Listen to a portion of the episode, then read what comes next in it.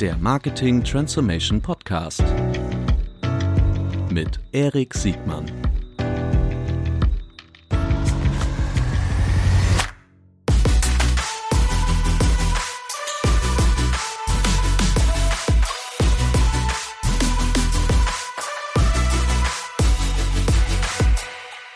Herzlich willkommen, schön, dass ihr da seid. Wir machen jetzt hier so eine Live-Podcast-Aufnahme und ehrlich gesagt, wir wollen ja immer ehrlich sein. So ein Podcast und Live ist eigentlich ein Widerspruch in sich. Ähm, wir nehmen das jetzt hier auf. Ich bin mir ganz sicher, dass das interessant sein wird. Wir ähm, werden überziehen müssen, damit wir so ungefähr, also nur, dass ihr ja schon mal wisst, wenn ihr unbedingt ganz, ganz pünktlich bei den Speaker Awards dabei sein wollt, müsst, dann müsstet ihr ungefähr um, in einer halben Stunde rausgehen. Wir werden um fünf bis acht Minuten überziehen. Das nur mal so äh, vorab. Ich, wir würden uns natürlich sehr freuen, wenn ihr so lange wie möglich dabei bleibt. Wir haben, das ist auch so in der Natur des Podcasts, wir können danach keine Fragen stellen, zumindest nicht im Podcast. Aber ich glaube, wenn der Podcast zu Ende ist, bleiben wir alle noch ein bisschen hier und dann könnt ihr, könnt ihr Julia und Björn nochmal live interviewen. Ist das okay für euch? Ja, gibt keinen Widerspruch. Dankeschön. Okay, dann legen wir jetzt los. Ja? Seid ihr soweit? Herzlich willkommen zu einer neuen Folge des Marketing Transformation Podcast. Heute mit zwei ganz tollen Unternehmerinnen und unter einem Unternehmer. Äh, herzlich willkommen Julia von Outfittery und Björn von CrossEngage. Moin. Moin. Vielen Dank. Hi, vielen Dank. Wir wollen primär über Outfittery sprechen, aber auch über die Schönheit von, von Subscription-ähnlichen Modellen, von der Bedeutung von CRM und der Steuerung nach Customer Lifetime Value. Ähm, bevor wir in diese hochspannenden inhaltlichen Themen einsteigen, lieber Julia und lieber Björn, Julia, fang du am besten an. Stell dich mal kurz dich selbst und dein Unternehmen vor, bitte. Sehr gerne. Also ich bin äh, Julia, Gründerin und CEO von Outfitry. Und Outfitry ist Europas führender Online-Personal Shopping Service. Das heißt, wir sind da für Kunden, die sagen, ich kaufe nicht so gern selber Mode ein oder vor allem auch die, die sagen, ah, ich kaufe irgendwie immer das Gleiche oder habe immer das Gleiche an und ich möchte mich mal inspirieren lassen. Und diesen Kunden ähm, stellen wir einen persönlichen Stylisten zur Verfügung ähm, und dieser Stylist oder diese Stylistin stellt dann für den Kunden oder die Kundin mittlerweile ganz individuell eine Auswahl zusammen ähm, und das machen wir in der Kombination aus äh, Technologie und eben der Expertise unserer mittlerweile 150 Stylisten. Und wir dürfen das mittlerweile für eine Million Kunden in neun europäischen Märkten machen, ähm, sie auf ihrer Stilreise zu begleiten und äh, haben gerade vor vier Wochen Outfitry auch für Frauen gelauncht. Das heißt, ich kann jetzt endlich auch selbst den Outfitry Service nutzen. Und ich kann das jetzt schon mal spoilern. Du hast am Ende des Podcasts für uns alle Zuhörerinnen und Zuhörer einen Gutscheincode mitgebracht. Sag vorrat noch nicht den Code, aber was kann, man, was kann ich mit diesem Gutschein machen am Ende? Mit diesem Gutschein bekommt man 20% Rabatt. Wir sagen jetzt nicht, wie der Gutscheincode lautet. Auf keinen Fall. Aber das ist, das ist für männliche wie auch für weibliche Zielgruppen einlösbar. So ist es. Total verrückt. Okay, das ist ein richtig guter Spoiler. Ähm, ich habe noch jede Menge Fragen, die sich da anschließen können, aber jetzt wollen wir dem zweiten Gast, Björn, nochmal kurz die Chance geben, sich nochmal selbst vorzustellen. Du warst ja schon ein oder zweimal Gast bei mir im. Einmal bisher. Heute ist das zweite Mal. Kommt mir vor wie zwei. Oha. Sehr gut. Björn, was treibst du denn so? Genau, ich bin Björn. Ich bin einer der Co-Founder und der Co-CEO von CrossEngage. Wir sind ein Softwareunternehmen. Wir haben eine Customer Data and Prediction Plattform. Und diese Software verwenden Unternehmen dafür, die Kundendaten, die aus den verschiedenen Datenquellen kommen, zu konsolidieren ähm, und sie zusammenzubringen, aus den Silos zu befreien sozusagen und dann ähm, Entscheidungen zu treffen, was ich mit den einzelnen Kunden mache. Ähm, und äh, das idealerweise nach Kundenlebenswert nach CLV gesteuert, so dass man eben die Möglichkeit hat, eine Kundenbeziehung so zu führen, dass man am Ende auch Geld verdient. So und wenn man diese Entscheidung getroffen hat, was man machen möchte, dann geht es noch in die verschiedenen Kanäle, ähm, über die dann die Kunden angesprochen werden oder manchmal eben auch nicht, weil das durchaus die beste Entscheidung sein kann, auch mal nichts zu machen. Und auch solche Entscheidungen auch man mit der Software treffen. Du bist für mich die erste Adresse, wenn ich äh, was CLV-orientiertes verstehen möchte oder wenn ich mit meinen vier Grundrechenarten nicht mehr weiterkomme. Äh, also aus meiner Sicht, der die beste Go-To-Adresse, um ein äh, Ex-Post-CLV oder ein Predictive-CLV irgendwie bestimmen zu können. So, aber jetzt mal wieder zu deinem Geschäftsmodell. Aber bevor wir ähm, über Outfittery nochmal sprechen, nochmal die, die Person Julia Bösch, äh, was hast du davor gemacht? Äh, ich habe davor äh, studiert und dann äh, mein erster Job war bei Zalando, als die noch ganz, ganz klein waren.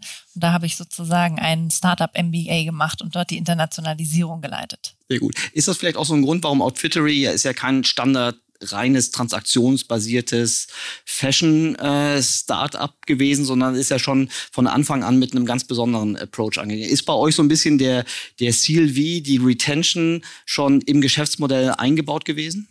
Ja, für uns ähm, ganz entscheidend vom, vom Start weg war wirklich dieses Element der Personalisierung. Das heißt, wir haben eigentlich den Modeeinkauf komplett auf den Kopf gestellt und haben gesagt, wir wollen nicht von einem riesigen Sortiment starten, sondern wir wollen vom Kunden starten. Wir wollen verstehen, wer ist dieser Mensch und wer möchte dieser Mensch gerne sein und wie können wir den Menschen eben mit der passenden Garderobe unterstützen, weil wir eben glauben, dass Stil eine, eine Sprache ist, ja, wie du sozusagen nach außen kommunizierst, was ist eigentlich meine Identität.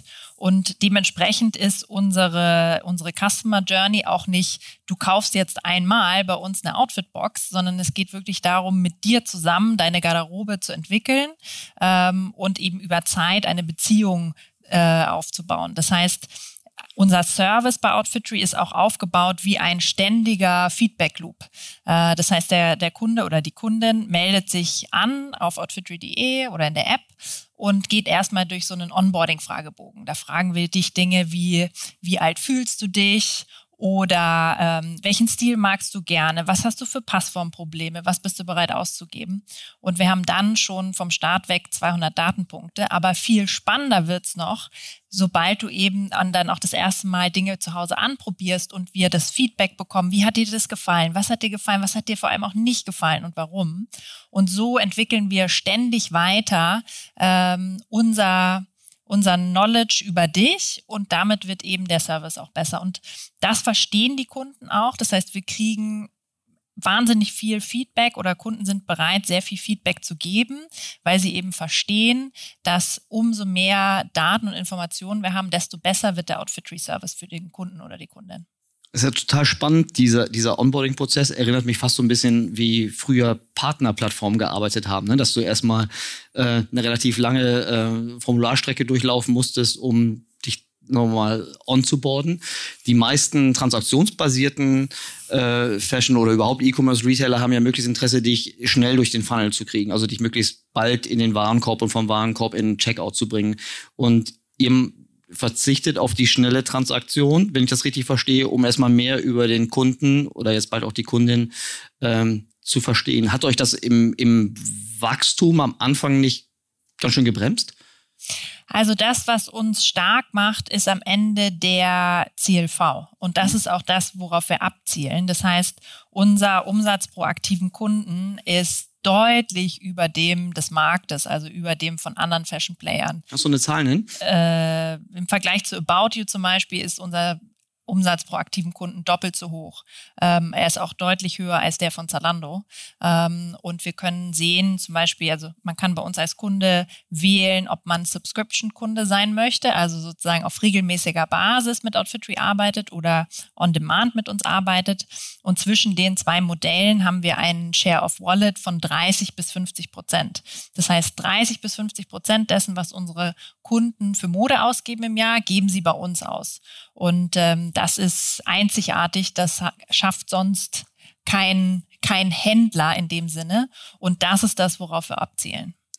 Das ich muss das mal langsam durchholen, das ist ja spektakulär. Also erstmal, du sagst, äh, du sagst nicht Warenkorbgröße, sondern du sagst Umsatz pro aktiven Kunden. Mhm.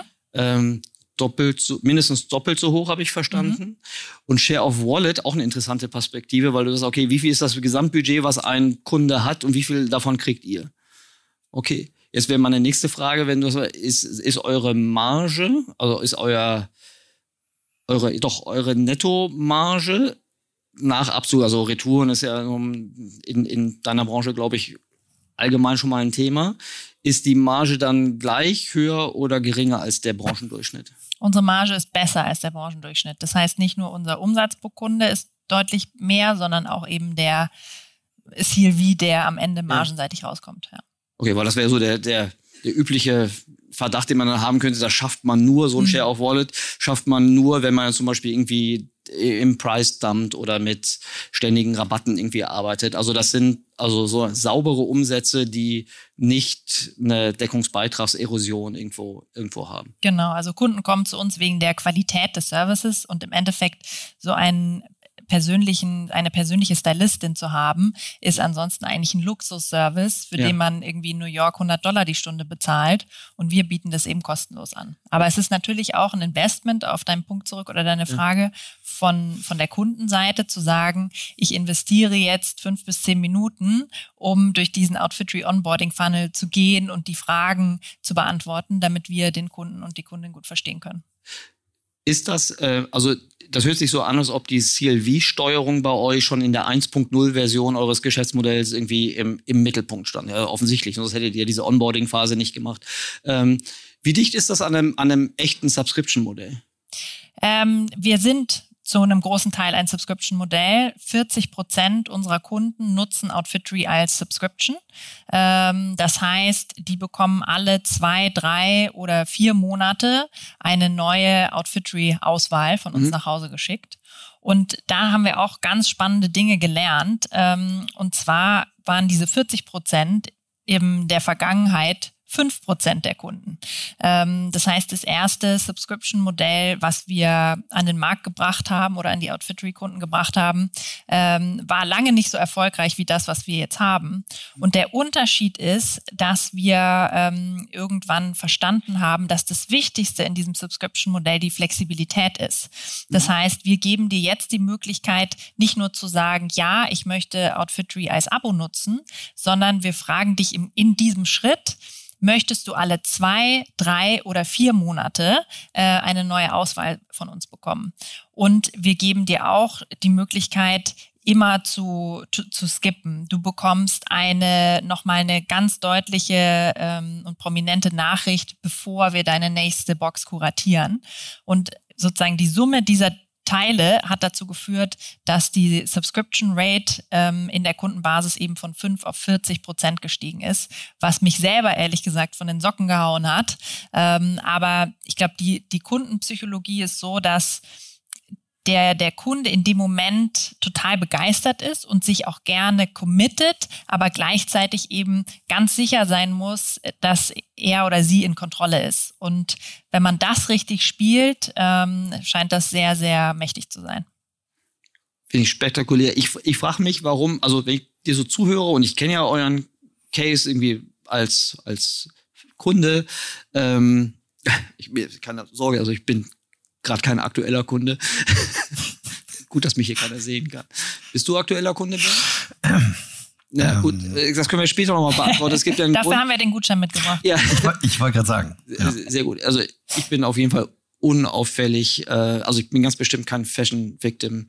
Äh, bei mir wäre es einfach 40 Prozent meiner, meiner, meines. Ja, vielleicht äh, möchtest du Teil so, unseres Subscription-Modells werden. Ja, sehr schön. Ein total anderes Thema. Aber wenn ich dir, wenn ich dir so zuhöre, habe ich mich selbst reingelegt. Die, ähm, wenn ich dir so zuhöre, denke ich, boah, wenn ich jetzt heute ein, im, im, im Fashion oder überhaupt in irgendeinem E-Commerce-Geschäft starten würde, ich würde ja heute nicht mehr auf der reinen Transaktion starten. Ne? Mal ganz nebenbei, äh, ihr habt ja auch viel Drittmarken, ne? Ihr habt ja jetzt nicht irgendwie einen Eigenmarkenanteil von, von 90 Prozent oder so. 90 Prozent nicht, aber wir haben schon einen signifikanten Anteil von Eigenmarken, die äh, wir im Endeffekt basierend auf den Insights unserer eine Million Kunden entwickelt haben. Und okay. das ist ein Weg, wie wir die Daten nutzen, ähm, um sozusagen Produkte herzustellen, die eben ganz genau auf unsere Kunden zugeschnitten sind. Okay, das verstehe ich. Aber als ihr gestartet seid, hattet ihr einen sehr hohen Eigen. Ne? Das war ja, da, wo klar. ich meine Testbestellung Gestartet sind wir ohne ja, Genau. Ja. Okay, die, äh, aber gut, aber schöne, schöne Learning Journey, um, um die Kundenwerte zu, äh, zu steigern. Also die Markenbindung auf sich selbst zu ziehen, als von Drittmarken abhängig zu sein. Ähm, wenn ich dir so zuhöre, denke ich, boah, man müsste eigentlich jedes transaktionsorientierte Geschäftsmodell so umbiegen, dass man diese Subscription Light hinkriegt, um mehr über den Kunden zu lernen, um sich nicht zu verraten beim Einkauf, möglichst schnell die Einmaltransaktion zu machen. Aber dennoch, wenn wir jetzt um Markt gucken, wie E-Commerce heute noch stattfindet, äh, bis auf ganz, ganz wenige Ausnahmen, die in diese Subscription-Welt so reinmigrieren oder Native Subscription sind, weil sie zum Beispiel ein digitales Produkt haben, ist jetzt kein Massenphänomen. Es gibt jetzt nicht wahnsinnig viele Geschäftsmodelle, die so ähnlich laufen. Oder übersehe ich da was? Björn, du bist ja nochmal, du kommst ja viel rum, du arbeitest jetzt nicht nur für ein Unternehmen, sondern für viele. Warum ist denn der Weg zu dieser lassen wir mal Subscription als vielleicht höchste Form mhm. weg, sondern diese CLV-orientierte ähm, Herangehensweise. Warum ist denn die immer noch so unterrepräsentiert? Oder ist die vielleicht gar nicht unterrepräsentiert? Das ist wirklich eine spannende Frage, warum das so ist. Ich finde, ähm, was Julia gerade sagte, da waren da schon ganz viele wichtige Aspekte drin. Ähm, dass alleine das Geschäftsmodell darauf ausgelegt ist, einen guten CLV überhaupt ähm, generieren zu können, ist, glaube ich, der Startpunkt. Also ich glaube, das ist schon, das ist schon ähm, wirklich massiv schwierig, ähm, am CRV zu arbeiten, wenn das Geschäftsmodell das nicht wirklich zulässt. Also wenn ich mich nicht differenzieren kann, wenn ich keine Bindung erzeugen kann, dann wird es halt sehr schwierig. Und ähm, das ist offensichtlich mit Outfittery ja spektakulär gelungen, ähm, das hinzubekommen. Denn äh, ich meine, äh, das ist ja nicht nur, ich sag mal, wir haben versucht, fünf Prozent besser zu sein als der Benchmark, sondern es ist wirklich massiv besser. Und ich glaube, das ist genau das, worum es dann im ersten Schritt geht, dass man die Strategie wirklich dazu entwickelt. Ähm, und ähm, dafür muss man wahrscheinlich sich einfach mal zurückziehen, überlegen, was will ich eigentlich genau machen, wenn ich jetzt auf ein CLV schauen möchte, um den, den dann sozusagen, ich sag mal, als, als, als Nordstern zu verwenden für meine, äh, für meine Kundenbeziehung, ja.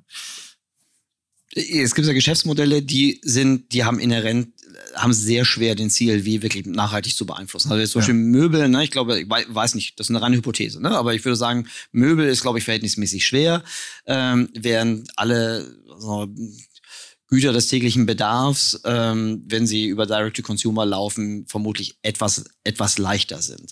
Es gibt auch viele mhm. dazwischen, so, die trotzdem nochmal so in die Richtung, jeder weiß, jeder, der heute im Digitalmarketing unterwegs ist, weiß, die Möglichkeiten auf der Kundenakquisitionsseite so substanziell besser zu sein, wenn alle ähnliche Rahmenbedingungen haben, alle ähnliche Angebote, äh, ist das verhältnismäßig schwer, sich da zu differenzieren. Also muss ich irgendwie auf der Wertschöpfungsseite irgendwie besser werden. Dann kann ich das entweder am Produkt, besser am Rohertrag, oder ich kann es besser an der Kundenbeziehung, die Kundenbeziehung besser ausschöpfen, um es mal hässlich auszudrücken. Ja. Wie viel, also wo sind denn die Einflussmöglichkeiten, mein, meine Kundenwerte wirklich zu, zu, zu optimieren? Ja, also ich meine, wenn man auf den Kundenlebenswert schaut, da gibt es so die typischen Dinge, erstmal die Akquisekosten zu senken. Mhm. Ich glaube, das ist aktuell das, wo fast niemand sagen wird, das ist gelungen, sondern im Gegenteil, die Akquisekosten sind ja fast überall durch die Decke gegangen. Also das, ähm, das Wenn wir nicht gerade eine Pandemie haben und der, der, der restliche Handel kollabiert. Aber ansonsten steigen sie. Genau, ja.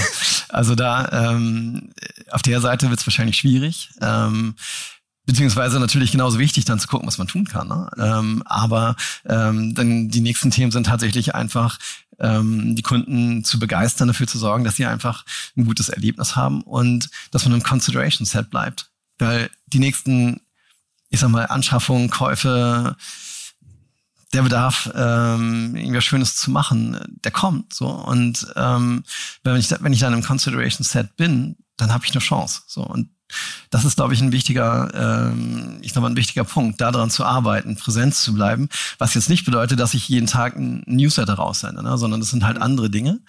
Und äh, ich meine, das kann Teil des Konzeptes sein, aber ähm, das glaube ich ist gut, wenn man da einen Schritt zurückgeht und schaut, was man alles tun kann. Und dann natürlich Retention, dass ich die Kunden natürlich möglichst lange auch Binde und Loyalität aufbaue. Ähm, und darüber funktioniert es dann natürlich weitere Dinge wie Warenkörbe ähm, zu vergrößern, ähm, indem ich es halt schaffe, äh, Cross-Selling, Upselling zu betreiben. Aber ich glaube, das sind die ganz offensichtlichen Hebel, ne, die man, ähm, die man so hat. Ja wenn wir so in diese alte RFM-Logik reingucken, dann würden ja. wir vermutlich uns einig sein, dass die reine Warenkorbdimension vermutlich die Variable ist, die den geringsten Impact hat, oder? Also würden wir nicht vor allen Dingen über, über die Kundenlebensdauer als auch über die Kundenkauffrequenz, also die, die Kauffrequenz in einer Lebensdauer, das sind doch die wesentlichen Variablen, oder? Und du sagst Consideration und du löst das. Du, also witzig, in so einem Podcast sieht man nicht, wo man hinzeigt ne? oder wo ich hinzeige. Du, liebe Julia, ja. du löst das, ähm, die, diese, diese Consideration-Frage, äh, indem du schon von Anfang an eine gute Beratung lieferst und damit die, die Bindung für den Zweit- und Enten-Nachkauf äh, größtwahrscheinlich an dich bindet.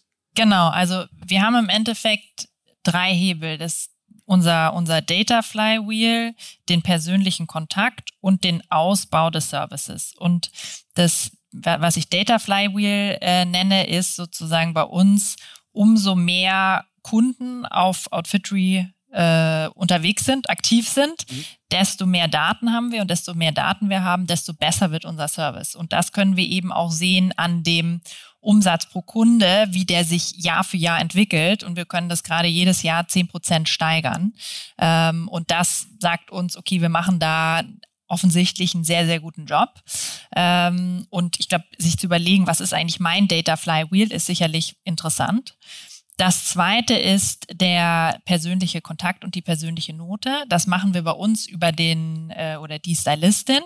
Ähm, das heißt, ich kann als Kundin einen, ein Telefonat mit meiner Stylistin haben, wenn ich möchte. Ich kann mit der chatten. Ich bekomme einen ähm, persönlichen, äh, wir nennen es intern den, den äh, Liebesbrief, äh, der handgeschrieben ist in meiner Outfittery-Box, den sich auch viele an den Kühlschrank hängen übrigens, äh, wo eben diese persönliche Note nochmal äh, rüberkommt, wo ich auch ein Foto sehe, wo wirklich diese menschliche Bindung irgendwo da ist. Ist das eine, Entschuldigung, ist das eine echte Handschrift oder ist das irgendwie ein gerechneter Fond, der aussieht wie eine Handschrift?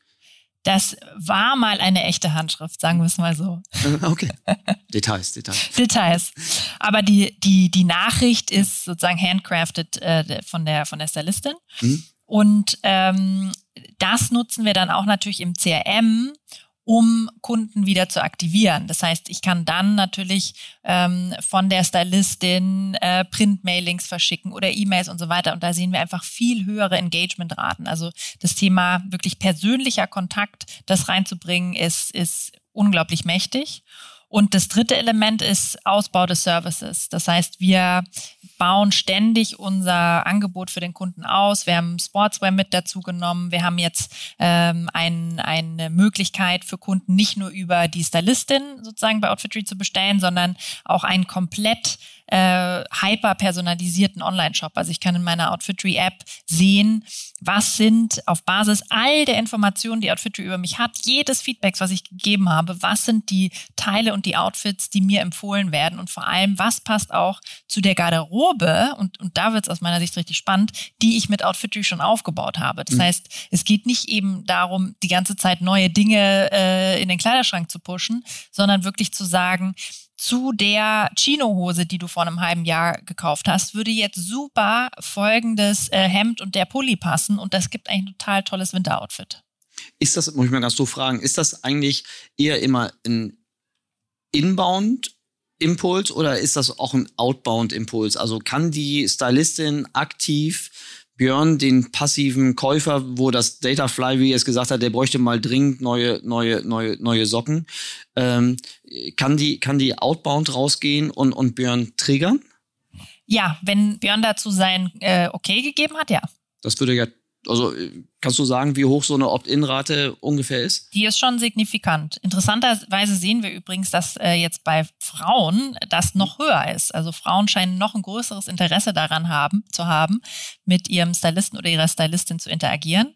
Ähm, aber ja, das ist tatsächlich ein Thema, dass wir sozusagen dann auch die Stylisten, ähm, Kunden, die vielleicht schon länger nicht mehr bestellt haben und wenn sie mhm. wissen, dass Björn neue Socken braucht, sich auch mal bei ihm telefonisch melden das hört sich so ein bisschen an und ich bezweifle das nicht, dass das wie, wie das Beste von beiden Welten ist. Ne? Also die, ähm, die Vorteile der, des Distanzhandels, also äh, verhältnismäßig verlässliche Datenpunkte, du hast eine lange strukturiert abgelegte Kaufhistorie, du hast Präferenzen, du hast äh, vermutlich eine gute Möglichkeit, die, die Nachkaufwahrscheinlichkeit richtig zu triggern, plus dieser menschliche Approach, also von der Karte bis zur Beratung, der dann auch die, diese soziale Bindung herstellt. Ähm, also ich habe bestimmt schon ganz viele Sachen gekauft, weil ich mich dann auch vermutlich, will ich sagen, verpflichtet fühlte, aber wo ich mich sehr gut aufgehoben gefühlt habe.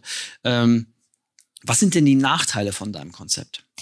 Der große Nachteil ist, es ist sehr komplex. Mhm. Also es ist tatsächlich äh, wirklich eine riesen Herausforderung, dieses hyperpersonalisierte Modell zu skalieren. Äh, man muss sich das so vorstellen, keine einzige Outfittery-Box gleicht der anderen. Also es ist nicht so, als hätten wir irgendwie zehn Schubladen und dann machen wir, wenn du dich anmeldest, eine davon auf, sondern es ist wirklich komplett auf dich, ähm, auf dich zu geschnitten. Und das macht es ähm, nicht einfach in der Skalierung. Und unsere, unser Rezept, diese Personalisierung skalierbar zu machen, ist die Kombination aus den menschlichen Stylisten, die Experten sind, die sich in der Mode wahnsinnig auskennen, ähm, sehr gerne einfach ja, im Service stehen sozusagen äh, zu unseren Kunden und auf der anderen Seite aber mittlerweile über 20 Algorithmen, die eben dann die Stylisten auch sehr stark unterstützen und dafür sorgen, dass wir auch alle Datenpunkte, die wir über die letzten zehn Jahre über dich gesammelt haben, wirklich heute noch erinnern und in die ähm, in die Recommendation einfließen lassen. Aber das das waren schon auch viele Jahre sozusagen harter Arbeit, diese Plattform so aufzubauen und ist es weiterhin, weil das ist äh, sozusagen eine Pionierarbeit. Da hat auch noch keiner die Lösung für oder da kann man keine soft fertige Software kaufen, sondern da geht es im Endeffekt um die, um die Schnittstelle und um die Interaktion zwischen menschlichen Experten und Algorithmus. Kannst du uns verraten, wie lange ihr ungefähr braucht, um einen Kunden profitabel zu kriegen? Also die Zeit zwischen, wann, wann habt ihr eure Kundenakquisitionskosten zurückverdient? Also es kommt ganz drauf an, wie wir in dem Moment, wie aggressiv wir aussteuern ja. sozusagen. Aber wir sind gerade bei drei bis sechs Monaten. Okay, das ist ja verhältnismäßig, also in Versandhandelsdimension ist es ja verhältnismäßig flott. Ja. Ähm, okay, und das heißt, je, je aggressiver ihr im Wachstum seid, desto länger braucht ihr, um die Kundengewinnung wieder zurückzuverdienen. Das ist ja ein, ein Klassiker. Björn, die, die CLV-Steuerung. Ne? Alle wissen, also die meisten wissen, dass es gebraucht wird und trotzdem noch so, so selten wirklich erreicht. Nicht, muss man auch sagen, nicht alle haben die Chance wie Julia, praktisch so ein Konzept von der grünen Wiese äh, auszudenken. Ähm, was denkst du, was sind die Hürden? Warum tun sich so viele noch mit der CLV-Steuerung so schwer? Und wo würdest du anfangen, um da ins Laufen zu kommen? Vielleicht mal den ersten Teil der Frage. Hm. Was denkst du, warum ist das so eine Riesenhürde? Ähm, ich glaube, es beginnt damit, dass man ähm, die Daten, die man dafür benötigt, nicht unbedingt an der richtigen Stelle hat. Typischerweise liegen die vor. Ähm, aber du brauchst halt Leute, die Zeit haben, sich damit zu beschäftigen. Und ähm, das, da geht's halt los. Also, dass du halt tatsächlich ein Team benötigst oder zumindest mal, ein, zwei Personen, die sich die Zeit nehmen, die den Fokus drauf legen, ähm, wirklich die Daten auszuwerten und dann mal äh, nach dem äh, CLV zu schauen. Ich meine, das eine ist natürlich, zumindest, man kann ja schon mal rückwärts gerichtet schauen, was sind meine bisherigen Kundenwerte. Ähm, das ist ja so ein Startpunkt. Und damit hat man mal so einen Schätzwert auch, was äh, in der Zukunft passiert. Und dann geht's natürlich eigentlich darum, den, ähm, also wenn man von CLV spricht, spricht, spricht man eigentlich von dem Predictive CLV. Das bedeutet, wie viel Lebenswert erwarte ich denn eigentlich noch mit einer Kundenbeziehung? Und da wird es dann tatsächlich auch schwieriger. Wenn man da Präzisionen reinbringen möchte, dann ist da Data Science gefragt. Und die Hürde ist natürlich tatsächlich ein ganzes Stück höher. Ähm, Aber Entschuldigung, wenn ich da kurz einhaken ja. darf. Können wir nicht erstmal anfangen, indem wir ein Ex-Post-CLV äh, betrachten, rein näherungsweise, damit wir ins Laufen kommen? Wenn ich sage, Total. okay, ich kenne meine Gewinnungskosten pro Kanal, ich kenne die Menge äh, pro Kanal und die Kosten und die Entwicklung, da wäre es doch erstmal fair zu wissen, wie allein jetzt, wenn man es einfrieren könnte, der bestehende CLV in der Vergangenheit war. Auf jeden Fall. Also das denke ich, sollte man auf, als Startpunkt auf jeden Fall haben und dann, man braucht es ja auch für die Steuerung im Nachhinein. Also ähm, das eine ist natürlich, äh, wenn man vielleicht den Schritt weiter ist und Predictive CLV hat, hat danach dann Entscheidungen zu treffen, die dadurch wirtschaftlicher werden. Ähm, trotzdem muss man ja im Nachhinein sowieso prüfen, ob das auch ungefähr gestimmt hat. Ja, eine Prognose kann ja falsch liegen. Ähm, und dann muss man eben danach die, ähm, die tatsächlichen Zahlen sich auch ansehen und versuchen zu verstehen, was da eigentlich los war, was wirklich passiert ist. Und damit sollte man auch starten. So, das ist der erste Schritt. Ja. Gleich mit dem Starten, da glaube ich, ähm, können wir noch ein bisschen tiefer ein, also würde ich gerne noch ein bisschen besser verstehen, wo du anfangen würdest. Ähm, du sagtest gerade am Anfang, ähm, die Herausforderung ist, dass die Daten zwar da sind, aber irgendwie an der falschen Stelle liegen. Welche Daten brauche ich denn überhaupt? Ich brauche doch was, ich brauche, ich brauche, ähm, klar, ich muss Kundenbestellungen, Akquisekosten, was, also welche, welche Art von Daten brauche ich und wo liegen die naturgemäß? Genau, also ich meine, für so einen allerersten total einfachen äh, CLV benötigt man im Grunde genommen nur ähm, die Umsatzzahlen, die Marge dazu, weil mhm. das muss ich natürlich schon äh, miteinander äh, durch Multiplizieren und die Akquisekosten. So, und wenn ich die alle nur im Durchschnitt habe, kann ich damit schon mal starten. Ja, nehme ich meinen Gesamtumsatz, ziehe den, also äh, berechne den DB, ähm, die Akquisekosten und teile das durch die Anzahl der, der Kunden. So, damit kann ich, das, das kann jeder machen. Ja, ähm, trotzdem passiert das ja selten, also der Klassiker ist ja eine Ad-Hoc-Analyse, um es einmal zu machen mit einer gewissen Fehlertoleranz, aber es dann nicht in die, in die normalen Prozesse zu überführen, so dass zum Beispiel die Marketingsteuerung, äh, aber auch die Produktsteuerung oder sonstige Initiativen äh, dadurch wirklich äh, geprägt werden. Ähm, wie würdest du anfangen, wenn, wenn ich jetzt, ich bin mindestens ein Transaktionshändler, ich habe nicht die Chance, mein Geschäftsmodell in eine Subscription zu wandeln, aber ich möchte trotzdem eine CLV-Steuerung machen. Über die Relevanz von CLV müssen wir jetzt hier, glaube ich, noch nicht mal sprechen, da können wir ähm, bei beliebigen, schlagen wir beim Heinemann äh, im Jahr 2012 nach, da mhm. äh, wird das nochmal erklärt. Die, ähm, wie würdest du anfangen, wenn du, wenn du das Defizit erkannt hast und aber ins Gehen kommen möchtest? Genau, ich, meine, ich glaube, wichtig ist, dass man eine saubere Datenbasis hat, ähm, dass man ein Team hat, das dafür Zeit hat, sich damit zu beschäftigen und dass man auch weiß, was man erreichen möchte. Also es ist schon so ein Dreiklang. Ähm, diese Dinge müssen schon zusammenkommen und ähm, wenn man da, wenn man da äh, Klarheit hat, dann kann es losgehen und letztendlich was man benötigt, sind die Transaktionsdaten. Das ist im Kern das, was man haben muss. Einfach, dass man sieht, welcher Kunde hat wann was, zu welchem Preis, in welcher Menge gekauft. Ähm, und das muss man halt verstehen. Dazu die Kosten.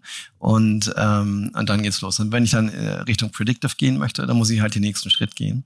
Ähm, und daraus eben die Muster erkennen aus diesen Daten und die da nutzen, um halt für eine Kundenbeziehung den zukünftig erwarteten Lebenswert ähm, dann zu prognostizieren. So, das das ist dann schon nochmal eine Hürde, aber das sind so die zwei Schritte, glaube ich, die man so nacheinander gehen sollte. Mhm.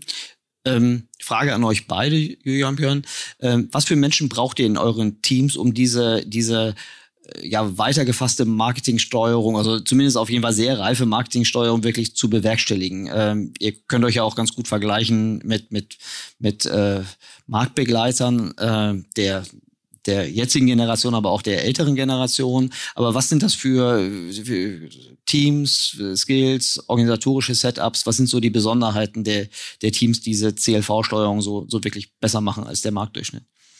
Also bei uns sind es drei Data-Teams, die da ganz entscheidend sind. Ähm, einmal das Data Platform Team, also die sich sozusagen um die Datenbasis kümmern und darum kümmern, dass wir wirklich alle Daten an einen, einen Ort bekommen und die auswertbar kriegen.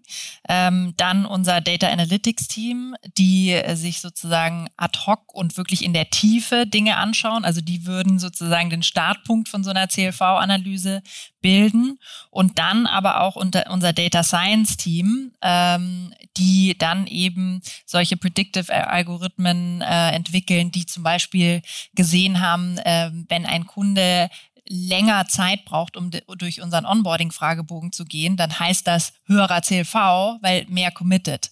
Ähm, solche Themen. Und das, die implementieren dann oder die bauen sozusagen den Algorithmus und das Data Platform Team implementiert den dann wieder. Hm.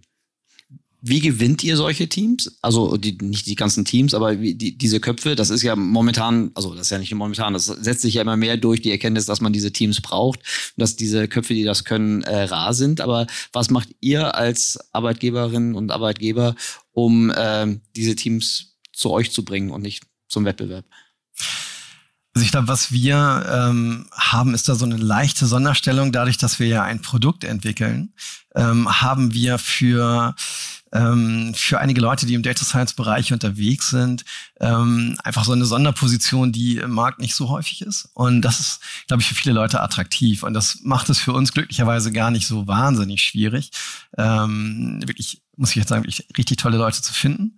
Ähm, da sind wir sehr, sehr dankbar. In anderen Bereichen ist es deutlich schwieriger, aber so was gerade in der Data Science Bereich angeht, aber ich meine, auch wir investieren dafür. Ne? Wir halten Vorlesungen ähm, an, an Unis und FHs. Ähm, einmal im Jahr äh, fahre ich nach Wiedel und ähm, halte da eine Vorlesung. Äh, zusammen mit äh, meinem Co-Founder und mit unserem äh, Director Data Science machen wir das zusammen. Und das ist etwas, das ist schon ein Investment, ja. Ähm, total defokussierend in dem Moment. Das ist schon notwendig, aber dann wiederum funktioniert das auch. Also solche Sachen. FH Wedel zu fahren ist doch kein Investment, das lohnt sich immer. Das kann man hier in Hamburg mit der S1 machen, das ist überhaupt kein, überhaupt kein Problem. Aber ich verstehe, und ihr könnt vermutlich auch jede Versicherungsmathematikerin und Versicherungsmathematiker irgendwie ranholen. Das muss jetzt nicht eine klassische Marketingausbildung sein, wenn Absolut. man auf eurer Seite ist, oder? Total, genau. Also wir haben, äh, das Team ist, glaube ich, was so die Ausbildung angeht, extrem divers, kommt aus den unterschiedlichsten Bereichen und ähm, vieles davon hat mit Marketing gar nichts zu tun gehabt. Aber es geht halt darum, die Daten zu verstehen, mit den Algorithmen arbeiten zu können und überhaupt mal zu verstehen, was es bedeutet, aus Daten eine Prognose zu machen. Mhm.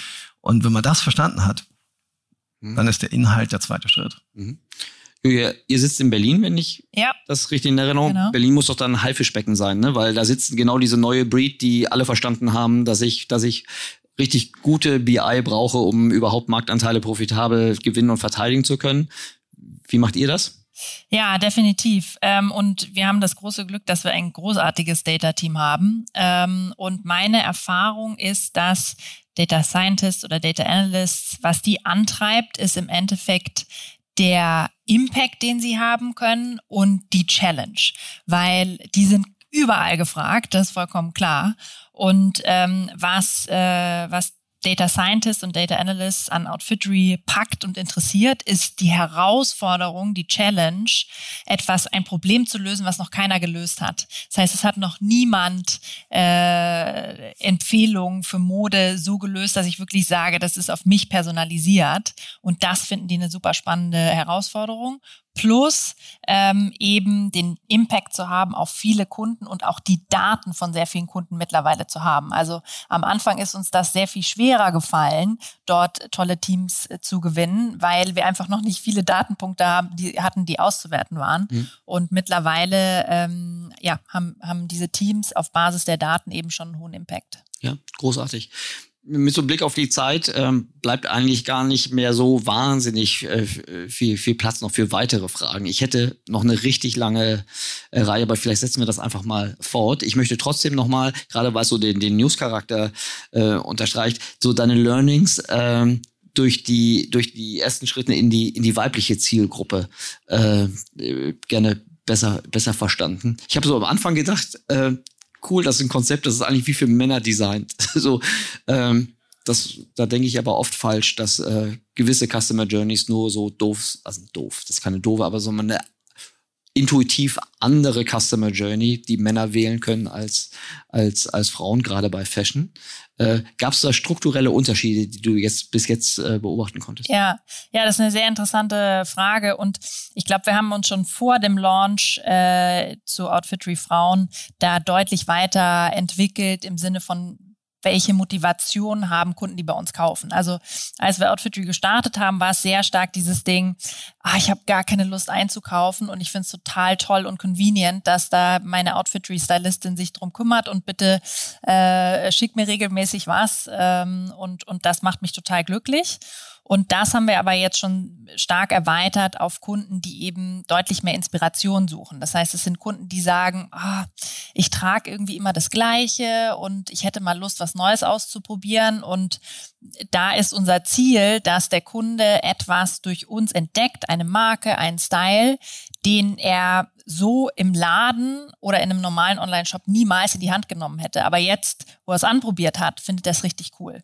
Und genau das ist der Kern auch für Outfitry für Frauen. Das heißt, für die Kundin ist das Thema Inspiration sehr viel entscheidender. Das heißt, ähm, wirklich genau zu verstehen, welchen Style hat die Kundin heute und wie weit will sie in dieser Inspiration gehen. Das, das ist sehr viel, sehr viel wichtiger. Das heißt, was wir jetzt schon gesehen haben, ist, ähm, ähm, Inspiration, ähm, auch, auch neue Brands äh, sind extrem wichtig für Frauen. Wir haben auch das Sortiment äh, so aufgebaut und, und bauen das jetzt noch stärker aus, dass wir ja bekannte Marken mit dabei haben, aber auch ganz viele junge, kleine Brands, Marken aus Skandinavien, die man hier noch nicht so kennt und die eben die Kundin über uns kennenlernen kann. Und ähm, ja, wir haben eine, eine riesige Nachfrage, eine riesige Schlange vor unserer Tür. Also die Herausforderung ist tatsächlich gerade, dass wir irgendwie wöchentlich das Stylistenteam deutlich ausbauen und ähm, was auch sehr spannend ist und was mich eigentlich mit am meisten freut, ist, die, diese ganze Nachfrage, die wir jetzt haben, kommt durch unsere bestehende Kundenbasis, ähm, die eben sozusagen die, die Männer, die uns weiterempfehlen an ihre Freundin, an ihre Partnerin. Und äh, das, das ist sehr schön zu sehen. Spektakulär. Haben, haben eure Stylistinnen, sind das eigentlich immer Frauen? Nein, das sind Frauen und Männer, aber es sind fairerweise mehr Frauen. Okay, die ähm, haben die eigene Reichweite? Also ich denke gerade so wie, äh, ich habe gerade so gedacht, irgendwie das Playbook von About You ist ja so ein bisschen unter anderem äh, Influencer-Reichweite, ähm, also mit einem mit einem Head und einem Longtail an Influencern zu arbeiten. Ähm, ich habe auch gesagt, so wie bei Peloton, die die Trainer jetzt auf einmal mega viel Reichweite haben, also teilweise mehr als ein ganzer Fernsehsender äh, und die wiederum auch Teil des Akquisitions-Flywheels äh, geworden sind. Ich habe gerade gedacht, vielleicht haben eure Stylistinnen auch äh, Reichweite. Ja, da sind einige drunter, die tatsächlich signifikant Reichweite haben. Und das ist jetzt natürlich mit Outfitry für Frauen nochmal deutlich interessanter, genau. als es vorher für Männer war. Absolut. Ja, ja genau richtig. Witzig. Cool. Super. Wahnsinnig spannender Business Case. Ich mag den unglaublich, weil er weil er nicht nur eine Inspiration, sondern weil man auch ganz viel von lernen kann. Also gerade auch die Economics, die du am Anfang gesagt hast, in einem Markt, der ja eine ganze Zeit lang als wirklich roter Ozean äh, verschrien war und über weite Strecken ja immer noch ein roter Ozean ist. Ähm, und äh, ich, ich mag diesen Ansatz, weil er auch so unkonventionell, aber trotzdem so glasklar strukturiert ist. Apropos glasklar strukturiert, der Gutschein, den du mitgebracht hast. Magst du den Code? Sehr gut, Erik. Ja, also wer gerne Outfittery ausprobieren möchte, Männer wie Frauen, kann mit dem Code Transformation einen 20% Rabatt bekommen. Und Transformation, jeder Buchstabe groß geschrieben. Sehr gut.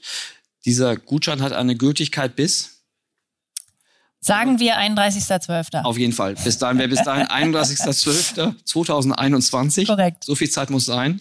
Äh, ganz herzlichen Dank. Ja, wir wissen ja auch, ne, Einlösequote wird höher, wenn es ein, ähm, ein, ein Verfallsdatum gibt. Absolut. Was von der Einlösung im nächsten Jahr können wir uns alle nichts mehr kaufen. Äh, ganz herzlichen Dank, äh, nicht nur für die Großzügigkeit des, des Gutscheins, sondern vor allen Dingen auch für die Insights, die ihr äh, beide mitgebracht habt.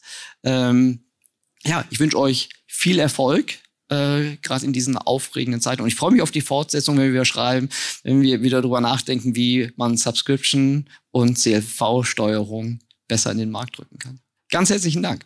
Danke dir, Erik. Vielen, Vielen Dank. Dank. Dankeschön.